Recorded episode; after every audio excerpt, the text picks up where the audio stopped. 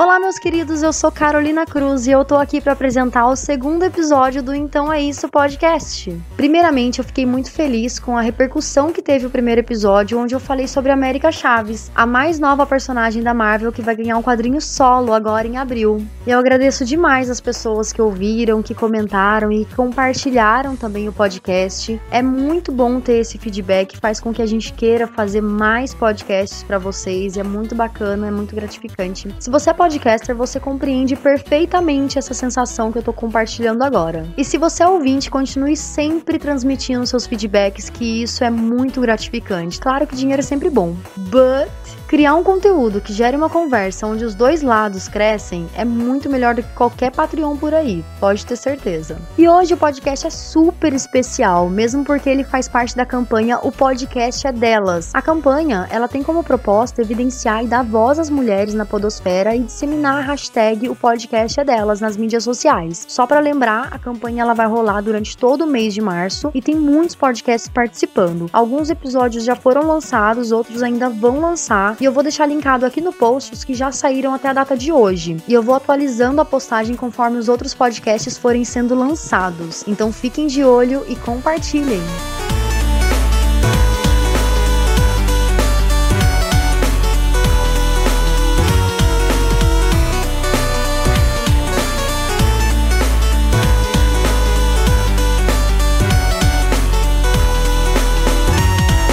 E hoje eu vou falar sobre um dos melhores projetos que a Maurício de Souza Produções já realizou, o Donas da Rua. Só dando uma pincelada no background, no início das produções, os quadrinhos eles eram formados apenas por meninos. Só na década de 60 que as pessoas começaram a questionar a falta de presença feminina nas histórias. E olha que na época nem existiam redes sociais nem nada. E é importante ressaltar que Maurício de Souza é uma pessoa que sempre se importou com as opiniões dos seus leitores e dá muita atenção às questões atuais e humanitárias. Mas voltando, na época ele até se sentia um pouco perdido porque ele não sabia como abordar a questão feminina dentro dos quadrinhos, até que ele percebeu que ele tinha filhas. E ele se inspirou nas filhas dele para criar algumas das personagens, inclusive a primeira que foi lançada foi a Mônica. Sobre a questão do Maurício de Souza sempre estar tá abordando temas atuais nos quadrinhos, faz com que ele renove as histórias sempre para acompanhar as gerações dos novos e velhos leitores como nós. Apesar de eu ter nascido no final dos anos 80, eu até me considero uma velha leitora.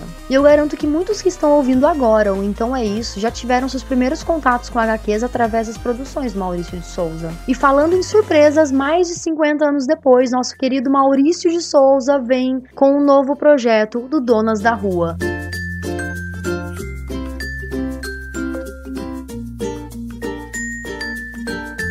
Na verdade, o projeto não é tão atual assim, ele não é de 2017, ele foi lançado no Dia das Mulheres de 2016, no ano passado, e o objetivo é contribuir para que os direitos das meninas e mulheres sejam respeitados, para que elas possam ser o que elas quiserem ser. E a gente super sabe que todas as personagens da Turma da Mônica, elas inspiram muitas meninas no Brasil e no mundo a acreditarem que elas podem superar os obstáculos com determinação, responsabilidade e solidariedade. O projeto ele usa dessa força natural que cada uma das personagens tem para que todas as meninas elas encontrem o seu potencial, mostrando a beleza que existe na diversidade. E é o que a Maurício de Souza Produções tem feito desde sempre, que é transmitir uma mensagem positiva, incentivando o respeito e a igualdade de oportunidades para todas as crianças. Bom, desde 2007 a Mônica, a personagem, já é a embaixadora da UNICEF, que defende os direitos das crianças e dos adolescentes. E em 2016 a de Souza Produções assinou os Princípios de Empoderamento das Mulheres da ONU, uma iniciativa da ONU Mulheres e do Pacto Global que orienta o setor privado na promoção da igualdade de gênero no ambiente de trabalho, mercado e comunidade. Ou seja, o projeto Donas da Rua, ele é sem dúvida admirável, porque ele bate mesmo nessa tecla da igualdade entre homens e mulheres como parceiros de desenvolvimento mesmo. É incrível. E ele faz isso através dos exemplos mais geniais possíveis, através do exercício do direito que nós temos de sermos o que a gente quiser. E entender melhor também os conceitos do empoderamento e igualdade de oportunidades. Porque nós, mulheres e homens, podemos até ser diferentes biologicamente, but socialmente somos semelhantes. E se você ainda não conhece o site Turma da Mônica, Donas da Rua, entra agora no link que tá aqui no post, porque o site agrega histórias de grandes personalidades como Malala Yousafzai, Carolina de Jesus, que inclusive tem uma história muito linda, Catherine Switzer e várias outras personalidades, inclusive da arte, como Frida Kahlo, Anita Malfatti e Lydia Clark. E além das mulheres famosas, também você encontra no site várias histórias das Mônicas que estão espalhadas pelo Brasil. Sim, tem várias pessoas comuns que também mostram seus feitos de empoderamento. É incrível, inclusive você e eu podemos participar do movimento contando nossas histórias ou a história de alguém que a gente admira. Já pensou no que te faz sentir uma dona da rua? Para mim, ser dona da rua é participar dessa campanha O Podcast é Delas.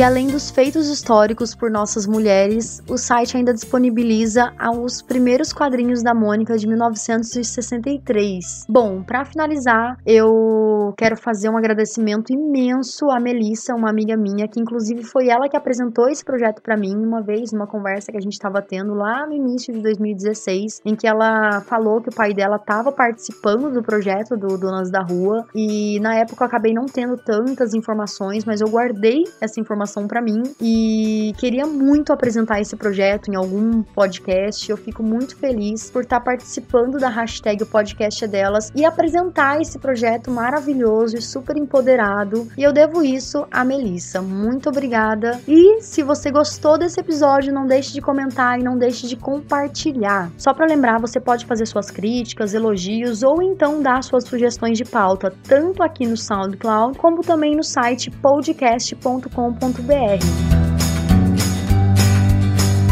E não pensem que eu esqueci da pesquisa do Ouvindo Podcast. Sim, ela ainda está rolando e ela vai rolar até outubro. Essa pesquisa, além de incrementar os serviços que o Ouvindo Podcast já vem fazendo super bem, vai ajudar na geração de conteúdo personalizado, tanto para você que é ouvinte, quanto para nós produtores de conteúdo. Então acesse o link e se você ainda não participou, participe. Assim que você entrar no site, você vai ver uma opção para ouvinte e uma opção para podcaster. Se identifique ali nessa mídia e vai que vai. Responde, a gente só só quer a sua resposta. A gente, inclusive, não colocou e-mail, não colocou nome, não colocou nada que identifique você, então você pode ser o mais sincero possível. E se você já participou da pesquisa, não custa nada você pegar o link e compartilhar nas suas redes sociais, ou então criar um textinho bacana para o seu site, para o seu blog, para que seus ouvintes e outros podcasters possam ter acesso a essa pesquisa que é muito importante para a gente descobrir o panorama do podcast no Brasil em 2017. Os resultados eles vão